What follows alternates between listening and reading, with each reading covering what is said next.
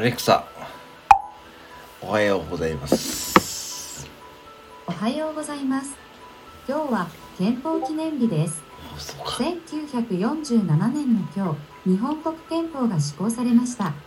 当時、記念切手を発行するため、一般から懸賞付きで絵柄を募集したそうです。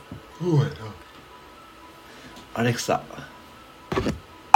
何か面白いこと言って人に話したくなるようなちょっと面白いトリビアを毎日日替わりで紹介しています。はい。面白トリビアを教えてと言ってみてください。はい。あアレクサ。